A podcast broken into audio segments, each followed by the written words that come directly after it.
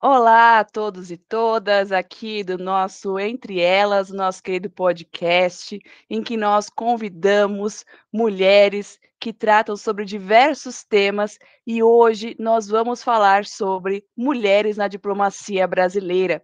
E nós temos a honra de receber a diplomata Maria Clara Tavares Cerqueira. E antes da gente começar o nosso bate-papo do Entre Elas hoje, eu gostaria de apresentá-la. Então, a Maria Clara Tavares Cerqueira, ela é diplomata desde 2006, atualmente é chefe da divisão de Caribe no Ministério das Relações Exteriores, foi chefe interina da divisão de México e América Central entre 2001 e 2022, foi subchefe da divisão da Europa 3 entre 2019 e 2021, serviu na Embaixada do Brasil em Nairobi, onde chefiou o setor multilateral entre 2015 e 2018, serviu na Embaixada do Brasil em Berlim, onde chefiou o setor do meio ambiente e política interna entre 2011 e 2015, trabalhou no Departamento de Meio Ambiente do Ministério das Relações Exteriores, onde integrou o time negociador para mudança do clima entre 2008 e 2011. Ela é mestre em diplomacia pelo Instituto Rio Branco e bacharel em direito pelo FRJ. Querida doutora Maria Clara Tavares Cerqueira, seja muito bem-vinda aqui no nosso podcast. É uma honra recebê-la para a gente tratar sobre esse tema tão caro a todos e todas. Afinal de contas, a diplomacia brasileira ela é realmente algo a se observar, algo a se lembrar. Ela é marcante em muitos sentidos e a mulher na diplomacia brasileira, ainda mais que a gente está gravando o nosso podcast no dia seguinte à comemoração ao Dia Internacional da Mulher, é um momento muito importante para a gente refletir sobre a diplomacia, o papel da mulher na diplomacia e ser diplomata como isso significa, qual o significado da diplomacia. E antes, então, é de mais nada, gostaria de novamente agradecer a sua disponibilidade por estar aqui, por honrar o nosso programa com a sua presença. E a gente já vai partir para o primeiro ponto da nossa conversa. Qual é o papel da diplomacia brasileira no cenário mundial atual? Tantas coisas acontecendo, né? o Brasil sempre atuante em diversos fóruns, sejam bilaterais ou multilaterais. Né? O Brasil tem uma presença muito forte no multilateralismo. Como é essa diplomacia atual e se ela já foi diferente no passado? A senhora poderia trazer luz a essa pergunta para nós?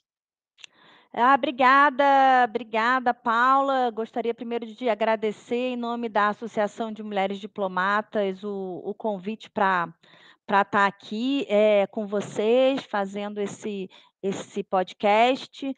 É, nós somos uma associação muito, muito nova, o nosso movimento já tem mais de 10 anos no Itamaraty, mas a associação mesmo foi lançada é, no começo desse ano, é, no dia 16 de janeiro, fizemos um grande evento de lançamento, e, na verdade, estamos ainda em, em processo de, de constituição, tanto, tanto jurídica, acabando finalmente desse, desse aspecto aí, mas, é, sobretudo, é, organizando ainda nossas, nossas bases e as nossas relações, e, e nesse sentido estamos muito felizes já de termos sido convidados para para estar tá aqui com vocês e fazer fazer esse já, já essa ligação, né? E, e esperamos aí manter a cooperação é, com vocês no futuro. É, sobre a diplomacia brasileira, é, o, o, Brasil goza de uma, de uma diplomacia profissionalizada já há muito tempo.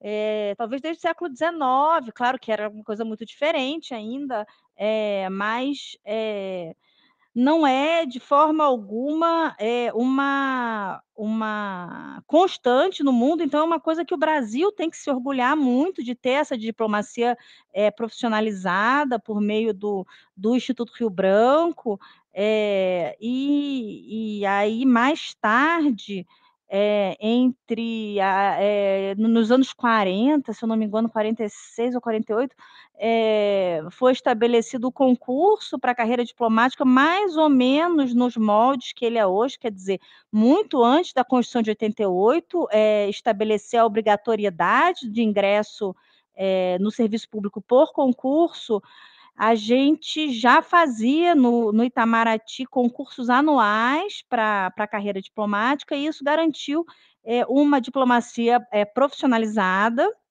é, que tinha uma renovação anual, porque esses concursos foram anuais desde então.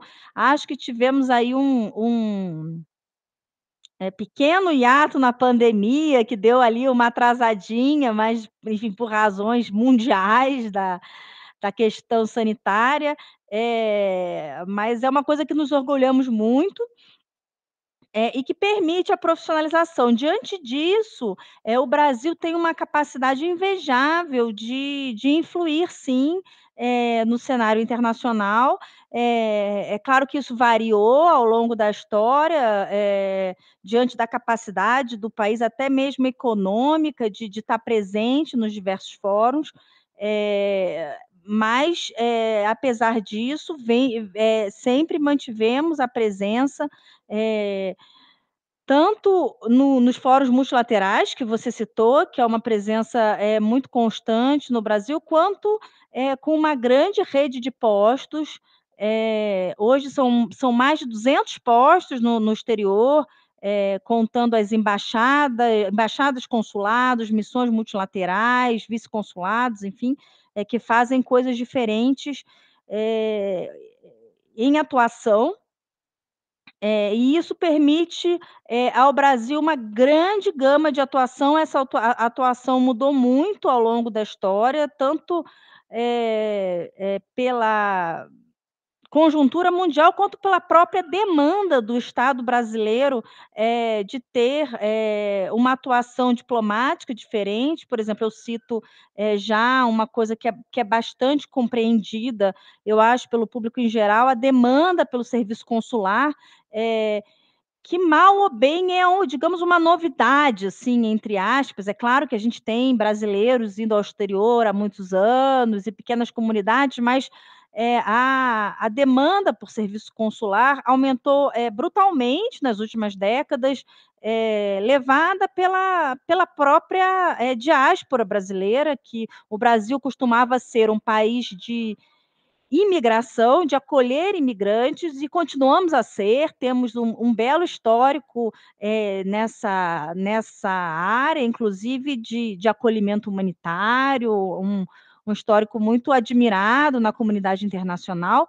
eh, mas somos hoje também um país que que que que provê eh, imigrantes para outras outras regiões, e temos hoje, acho que mais de 3.000.000 de brasileiros que moram regularmente no exterior, que demandam também um outro tipo de serviço. A diplomacia teve que se que se adaptar a isso e continuamos nessa nessa luta. Então temos temos aí, eh, muitas possibilidades de inserção, eh, não sei se você gostaria de de de puxar aí a um um um aspecto, eh, específico que eu pudesse comentar, enfim, eu vim mais preparada pra é, vim mais preparada pra comentar a o papel da mulher diplomática e a atuação, mas enfim, estou à disposição.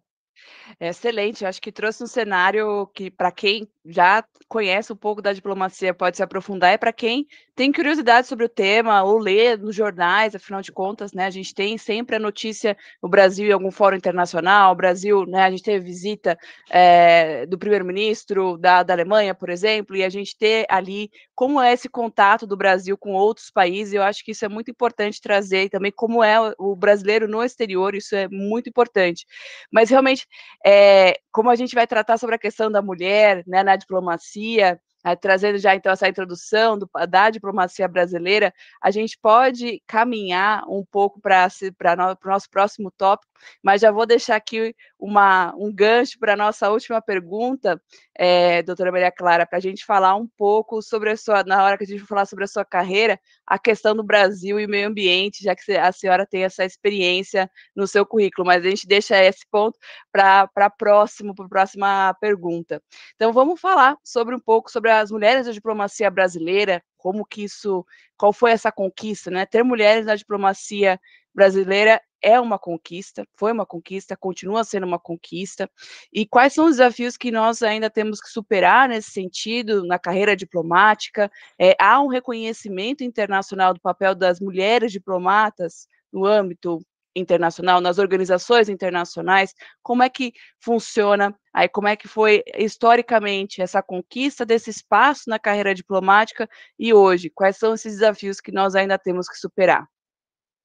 É, pois é, o, a diplomacia e, e a, a, política em si, né? Porque a diplomacia é um, é um lado da política, então a, a, política, e por conseguinte, a política internacional e a diplomacia, ela é, é historicamente um um espaço muito masculino. Eh, então é claro que que foi que foi uma conquista.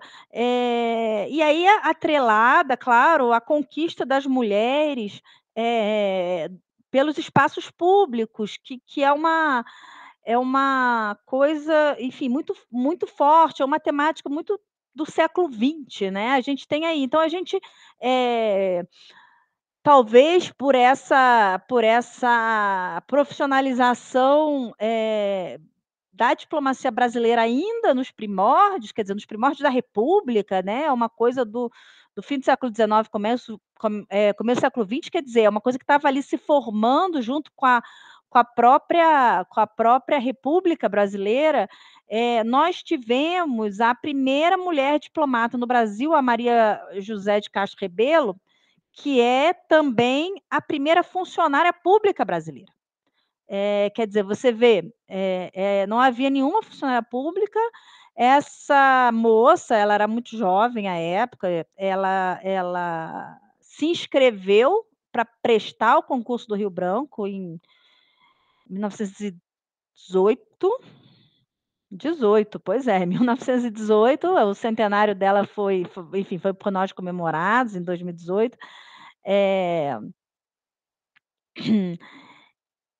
Houve houve um grande mal-estar, eh, ela teve a a inscrição foi negada, ela teve que pedir na justiça o direito, houve um parecer favorável, eh eh, do do Rui do Rui Barbosa, isso tá isso a gente tem fio a gente tem um um filme a respeito, eh, das mulheres diplomatas que traz toda essa história da da da Maria da Maria José Rebelo de Castro, já deixo aqui, o filme chama Exteriores, você pode encontrar ele no nosso canal do YouTube. Tá? Eh, enfim, há há há considerações morais no tal do parecer positivo, assim, para as pessoas terem uma ideia do tamanho da da questão, eh, foi concedido, ela passou em primeiro lugar naquele concurso, eh, teve uma carreira muito curta, logo casou com um colega, eh, e aí abriu mão, abriu mão da carreira, porque aí também já era demais, né, uma mulher casada exercendo uma profissão. E assim foi, eh, assim foi, algumas mulheres fizeram fizeram concurso até, eh, acho que na era Vargas o concur o acesso ser negado, eh, voltou a ser permitido aí nos anos 40, eh, a questão das mulheres casadas foi uma coisa que perdurou, tá, mulheres casadas com colegas eram obrigadas a chamava agregar, havia um um entendimento de que não poderia haver casais de diplomatas, porque eles como casal iam ganhar mais do que o embaixador, quer dizer, então elas não podiam mais trabalhar, evidentemente eram as mulheres que abriam mão.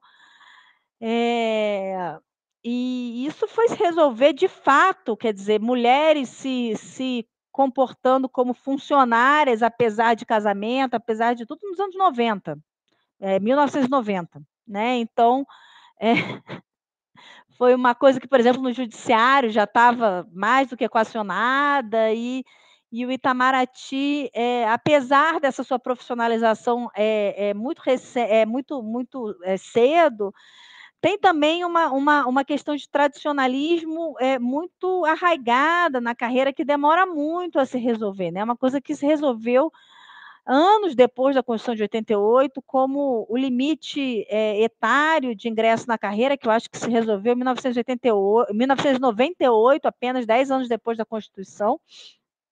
Eh eh, então temos aí esse esse desafio que foi, eh, galgado pelas mulheres com muita luta e com muito envolvimento pessoal e às vezes à custa, né, de muito de muito desgaste pessoal, pessoal e familiar, de mulheres que tiveram suas carreiras interrompidas, obrigatoriamente, por uma legislação desigual. É, e, e, hoje nós temos, apesar de tudo isso, apesar de já termos aí é, mais de 20 anos, 25 anos, talvez, da, da equacionalização dessa carreira é, é, pelo meio legal, temos apenas 23% de mulheres diplomatas nos quadros do, do Itamaraty hoje. É, o número de embaixadores é um pouco menor, é um é 14%, eu acho. É, eu, eu peguei aqui o número de. Estou olhando aqui a nossa, a, a, nossa. A gente tem um monitoramento tá, das, das chefias de posto ele está no nosso site, que é mulheres, mulheresdiplomatas.org, para quem quiser é, dar uma olhada na parte de estudos. A gente tem aqui hoje postos é, chefiados por diplomatas de carreira, temos 21. É, postos, é, desculpa, 2000, é, 2001 postos, né? 2 mil impostos é, chefiados, desses 2 mil impostos, é, 30 postos são chefiados por mulheres e 171 é, postos são chefiados por homens. Né? Quer dizer, é uma porcentagem muito baixa é, de chefia de postos. A gente teve, é, esse estudo também está está nessa mesma página que eu, que eu falei com vocês, um estudo da administração, e aí um estudo oficial da administração do Itamaraty é, mostra que, que ao longo dos anos, metade das mulheres se aposenta é, nos primeiros estágios da carreira. Né? Por alguma razão, elas não conseguem ascender, elas não conseguem chegar a ministro de primeira classe, que é o mais alto cargo na carreira, que nós é, é, comumente chamamos de embaixador, mas embaixador é o chefe da repartição é, consular no, no exterior, e o, a última, o último grau da carreira, o grau mais alto, é o ministro de primeira classe. É, enquanto a maioria dos homens se aposenta como ministro de primeira classe, a maioria das mulheres se apresenta como primeira secretária, que sou eu hoje, tá? É, eu fui promovida a primeira secretária com, é, acho que, oito anos de carreira, é, devo ser promovida, espero ser promovida a conselheira em breve. Eu tenho, vou fazer 17 anos de carreira. É, fui promovida a primeira secretária ali com 8, 9 anos de carreira, e, e, e, esse seria o cargo no qual a maior parte das mulheres é, se aposenta, né, que é um cargo que a gente atinge ainda é, nas, nas, na, primeira década, na primeira década, né, na primeira década e meia de, de, de carreira. De, vejamos, eu, eu passei para o Itamaraty com 25 anos de idade, hoje a compulsória é 75, quer dizer, eu tenho uma previsão aí de ter 40 anos de carreira pública.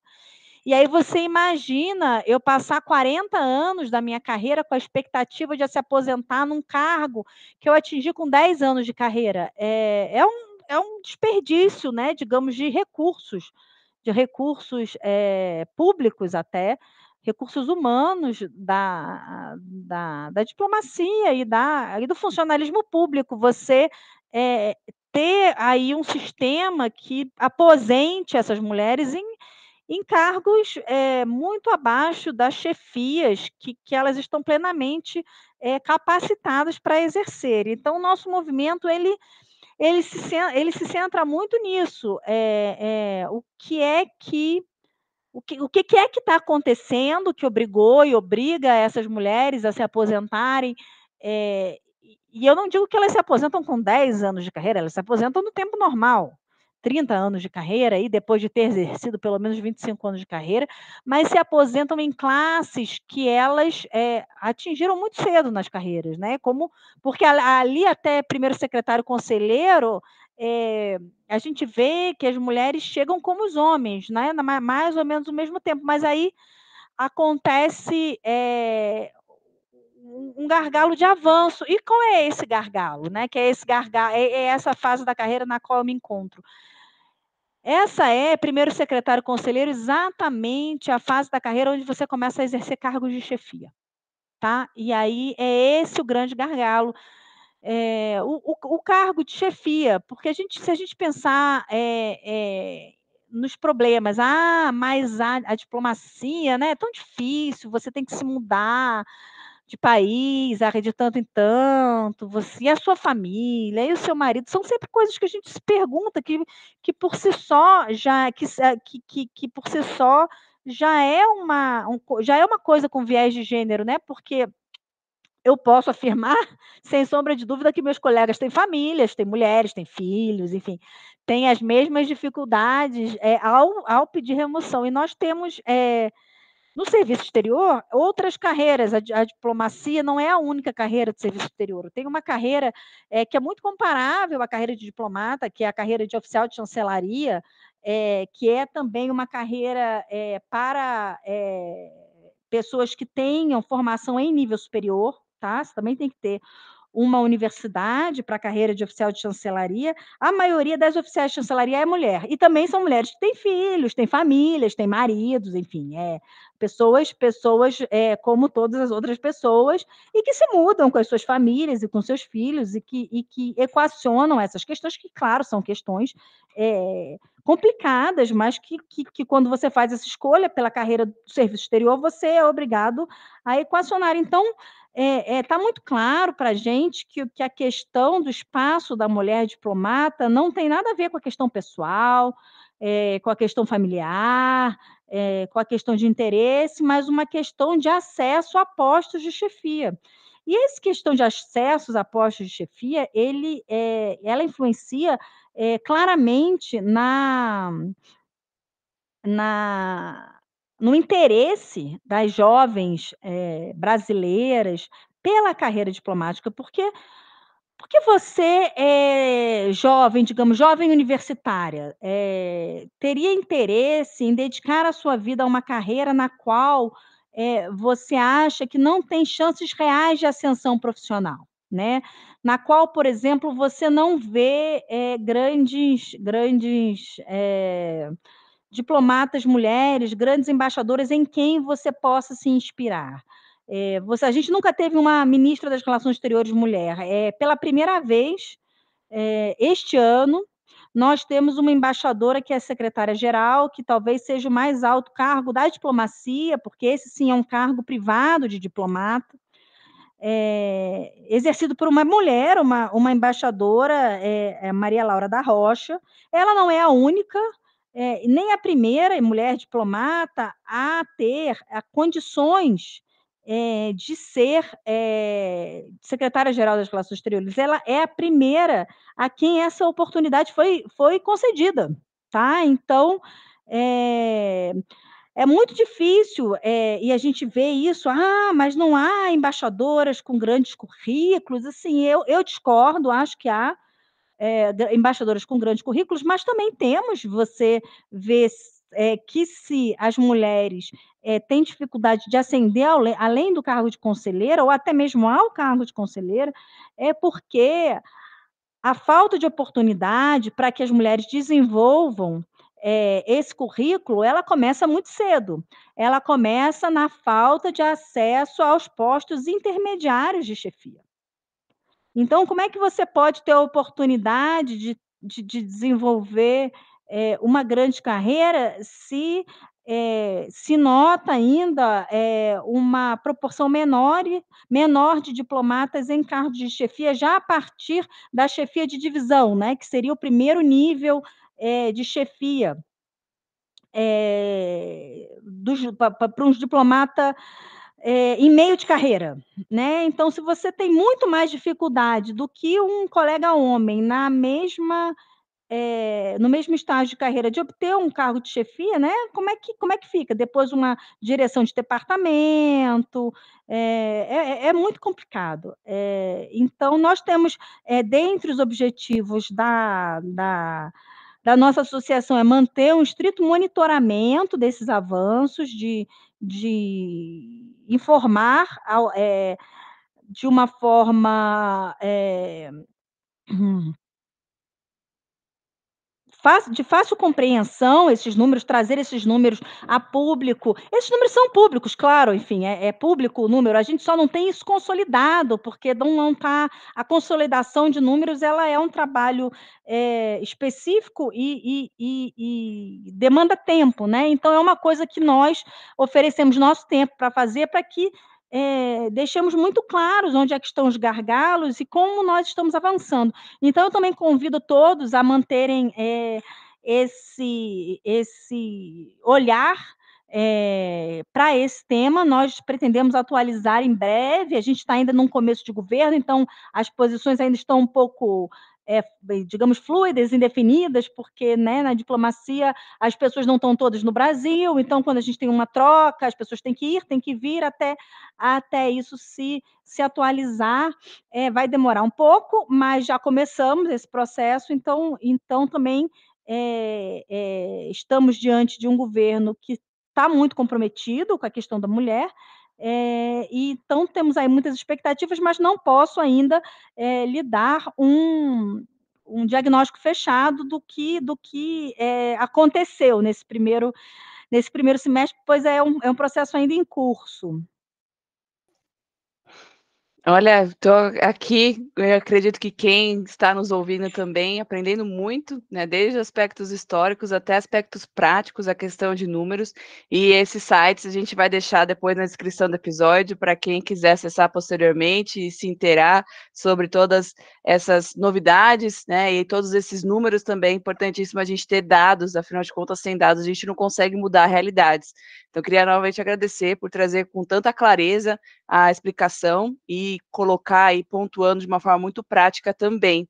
E aí a gente vai para nossa última a nossa última pergunta do encontro de hoje, e continuando nesse tema, né, mulheres na diplomacia brasileira, mas agora ouvindo um pouquinho mais sobre a sua trajetória e também para aquelas é, que estão, aí como você mencionou, né, como é que eu faço minha carreira, como é que eu penso na carreira é, diplomática, a questão da representatividade, que você mencionou também, é uma questão muito forte, né, me represento nessa carreira e como me enxergo nela, mas muitas pessoas pensam na carreira diplomática e se perguntam como posso me preparar para essa carreira. É desde a graduação? Eu posso pensar depois? É também uma pergunta que eu sempre recebo no meu Instagram: eu preciso cursar direito ou relações internacionais para ser diplomata, né? E não precisa. É, e como foi essa escolha para a senhora, né? Poderia, se você poderia contar um pouco da sua trajetória pessoal, também se puder trazer no momento da sua trajetória pessoal essa questão do, do meio ambiente na agenda aí brasileira no âmbito internacional, mas vamos do comecinho, como é que as pessoas quando decidem por essa carreira, quais seriam as dicas aí para se formar, para entrar na carreira diplomática, como foi essa escolha para a senhora, como é estar na carreira diplomática e trazendo alguns aspectos práticos que você, se você puder compartilhar conosco. Legal, legal. Não, eu acho que, que é, essa realmente é sempre uma, uma pergunta é, que, que fazem para a gente. Eu acho que é, dado a um, uma certa mística de inacessibilidade do, dos diplomatas, queria aproveitar e convidar todas a dizer que somos acessíveis, temos redes sociais, é, queremos conversar. Por favor, não se acanhem em conversar com a gente, somos somos funcionários públicos é, como outro, outros quaisquer, estamos, estamos e devemos estar disponíveis e, e a MDB quer estar disponíveis, enfim, especial para para mulheres diplomatas, a gente tem essa missão, mas é, não discriminamos ninguém, jovens que queiram entrar em contato com a gente, é, porque é, é, é uma coisa, é um pouco, às vezes, misteriosa, e, mas eu queria desmistificar um pouco. A gente, a gente faz um concurso público como todos os outros concursos que, que são disponíveis. Ele é um concurso difícil, há outros concursos difíceis no Brasil, claro que ele tem uma, uma especificidade, é, né, que é a coisa da carreira internacional, ele exige inglês em alto nível, o que não é comum em concursos públicos no Brasil, porque essa é uma necessidade de trabalho. É, mas é, por outro lado, ao contrário, por exemplo, das carreiras jurídicas, das altas carreiras jurídicas, né, do, do, do funcionalismo público, é, também muito é, buscadas, né, por, por, por, por colegas universitários, é, o Itamaraty é, não é, designa uma, uma carreira específica, uma, uma, uma, formação específica universitária. Tá? Você pode prestar o concurso desde que você tenha um diploma de nível superior registrado no Brasil, quer dizer, a pessoa que tem um, fez faculdade no exterior vai ter que buscar a, a, a, transcrição do seu diploma, mas é isso.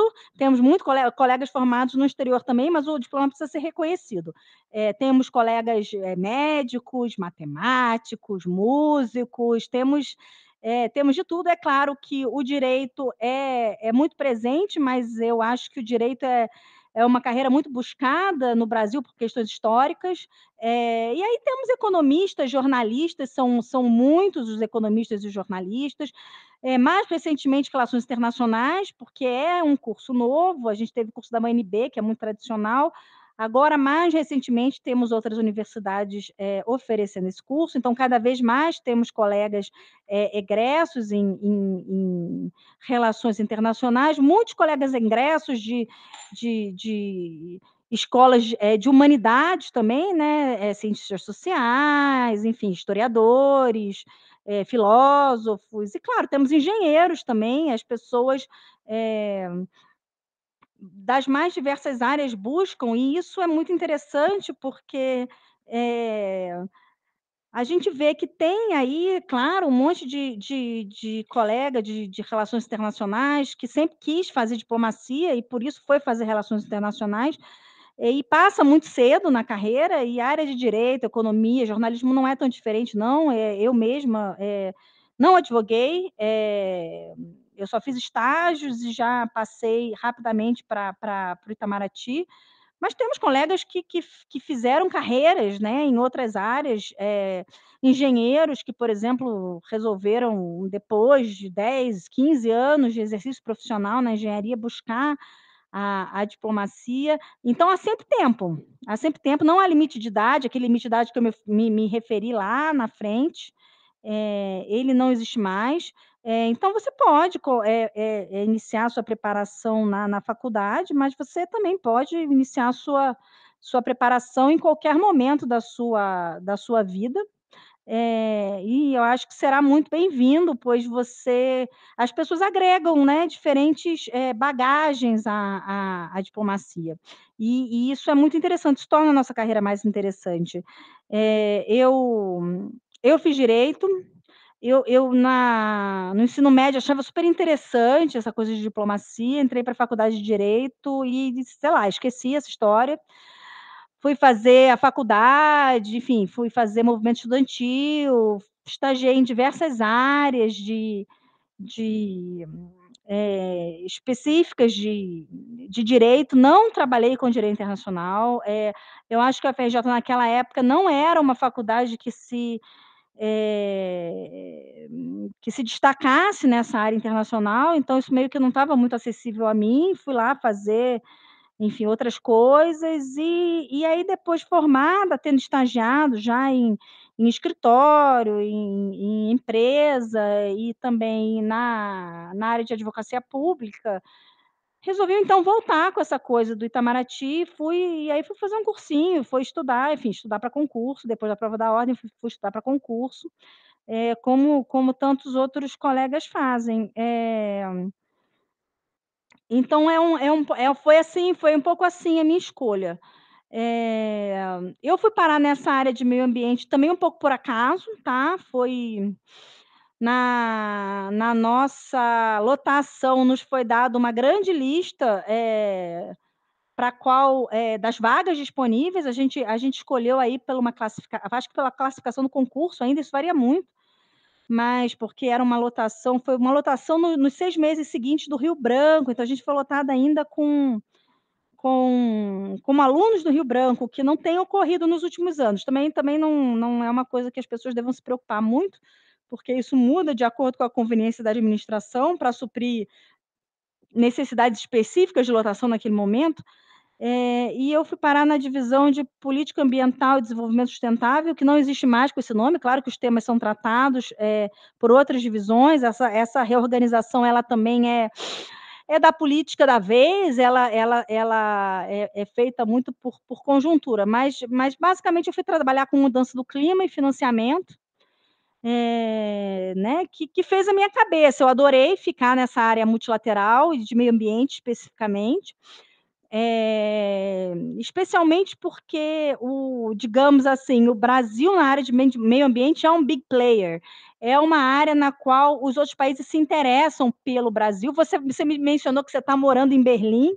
É, eu acho que também talvez você tenha uma ideia desproporcional sobre o que é, é meio ambiente, a importância de meio ambiente, porque a importância do meio ambiente para a política interna alemã é, é de fato uma coisa é, fora do comum. É, são poucos países que têm é, a agenda ambiental é, como uma área tão importante para a agenda de política interna como a Alemanha. inclusive, essa foi uma das razões pela qual eu me interessei em servir em Berlim, tá? É, porque a área de meio ambiente é uma área interessante. A outra razão é que eu estudei na escola alemã no Rio de Janeiro, então eu falo alemão desde criancinha. É, então teve esse aí, essa, esse facilitador, é, e, e, eu era, eu acho que essa minha formação era muito atrativa também para o chefe do posto, que me convidou diretamente. Era uma pessoa que é uma pessoa que fala alemão, é, o embaixador Everton Vargas, e tinha é, muito essa visão de que era importante é, para o diplomata servindo em Berlim falar alemão, porque é, como você saberá, a Alemanha não funciona em inglês. A Alemanha é um país que funciona em alemão, por mais que a, a, a educação seja excelente, as pessoas estejam, tenham acesso a, a aulas de inglês no, na, na, na, educação em geral, é uma, é uma, é uma sociedade que funciona em alemão. Então, é, é, foi um pouco por aí a minha, a minha trajetória. E, e, as pessoas têm que ficar tranquilas a esse respeito, porque cada um tem uma trajetória e ela é muito conjuntural também. É, eu agora acho que também é uma coisa minha, eu não, não acredito muito em, em grandes trajetórias que você organiza na sua cabeça desde a universidade, não acho que isso funcione, pelo menos para mim não funcione. Tem gente que acha que isso funciona e aí vai do nosso ouvinte aí achar ou encontrar a melhor solução para si, né, para a sua carreira, né, como é que ele quer organizar. Eu, eu organizo assim, é, mais da análise conjuntural, até porque a, a escolha de postos ela é muito conjuntural, né? Ela depende da vaga, na hora que você precisa da vaga, é, da sua, talvez, é, é, disponibilidade pessoal e familiar para servir em certos postos, né? Hoje eu tenho um filho de três anos, eu certamente não estou disponível para certos postos, eu não, eu não colocaria a minha família nesse momento em, em qualquer posto, tá? É, e, e, eu preciso, eu, eu, enfim, essa é a minha visão, é, levar a carreira que é, me é possível levar. Felizmente, o Itamaraty é, permite isso. É claro que eu não posso escolher qualquer posto, não tenho essa liberdade, mas eu posso recusar certos postos que, que, que eu acho que não combinariam com a minha situação pessoal, familiar e meu interesse profissional no momento. É, e é claro que isso tudo tem, tem impactos na carreira, né? Eu acho que certas pessoas bene se beneficiam de situações é, de maior flexibilidade em determinados momentos para fazer avançar a sua carreira, e isso é muito legítimo. E eu acho é, muito interessante que a gente tenha essas oportunidades é, e a nossa, a nossa é, situação muda. É, agora eu tenho um filho de três anos e daqui a dez anos eu vou ter um filho adolescente. Então, né, vai ser uma situação de vida completamente diferente, né? E expectativas completamente diferentes. e depois de, de, de Brasília, Berlim, enfim, como você colocou aí no meu currículo, eu fui para Nairobi, para a Embaixada do Brasil em Nairobi, é, que para mim, basicamente, foi um posto multilateral, as pessoas não não, não enxergam Nairobi dessa forma, mas Nairobi é a única sede da ONU é localizada num país em desenvolvimento. É, Nairobi é sede da ONU desde, desde 1972, das convenções de Estocolmo de meio ambiente, e é onde está localizado o Programa das Nações Unidas para o Meio Ambiente, o PNUMA, é, e depois, mais tarde, também o Programa das Nações Unidas para Habitação, o ONU Habitat. É, então, as negociações desses órgãos, elas ocorrem em, em Nova, é, em, não ocorrem em Nova York, ou não ocorrem em Genebra, elas ocorrem em Nairobi, é, e, e foi por isso que eu fiz muita questão de ir a Nairobi. Eu sabia que essa vaga ia estar disponível. É, e foi mais difícil que para Berlim, porque Nairobi era essa vaga, Berlim não, Berlim tinha uma série de vagas para secretários e conselheiros, Nairobi não, Nairobi só tinha essa vaga para o multilateral, então as pessoas ficam mais, nossa, mas né, Berlim e tal, é, Berlim é maravilhoso, mas essa vaga de Nairobi, que eu tinha um posto muito pequeno, e a única vaga era essa, então foi, foi muito mais difícil, foi muito feliz, foi muito interessante. É claro que a, a experiência do dia a dia, da, de você estar no posto, é absolutamente dispar, né, de um posto para o outro, é, mas eu fui igualmente feliz nos dois. A, a, a experiência profissional em Nairobi foi muito enriquecedora. Eu dizia, quando eu estava em Berlim, que eu estava com muita saudade de atuar é, no multilateral, e por isso eu fiz essa escolha, porque eu também não poderia pedir Nova York ou Genebra, é, o, os, postos tradicionalmente é, reconhecidos por multilateral, como, como, multilateral por outras pessoas. Há outros postos, tá? não são só esses dois, não. Há, as diplomacias regionais também,